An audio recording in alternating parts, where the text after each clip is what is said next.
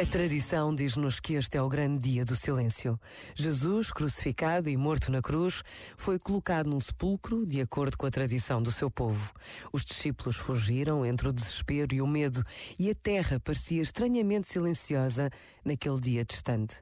No silêncio podemos ouvir tantas palavras, podemos recordar tantos momentos das nossas vidas, perceber o que queremos ou não queremos. Nesta Páscoa, quero, posso ou devo mudar na minha vida?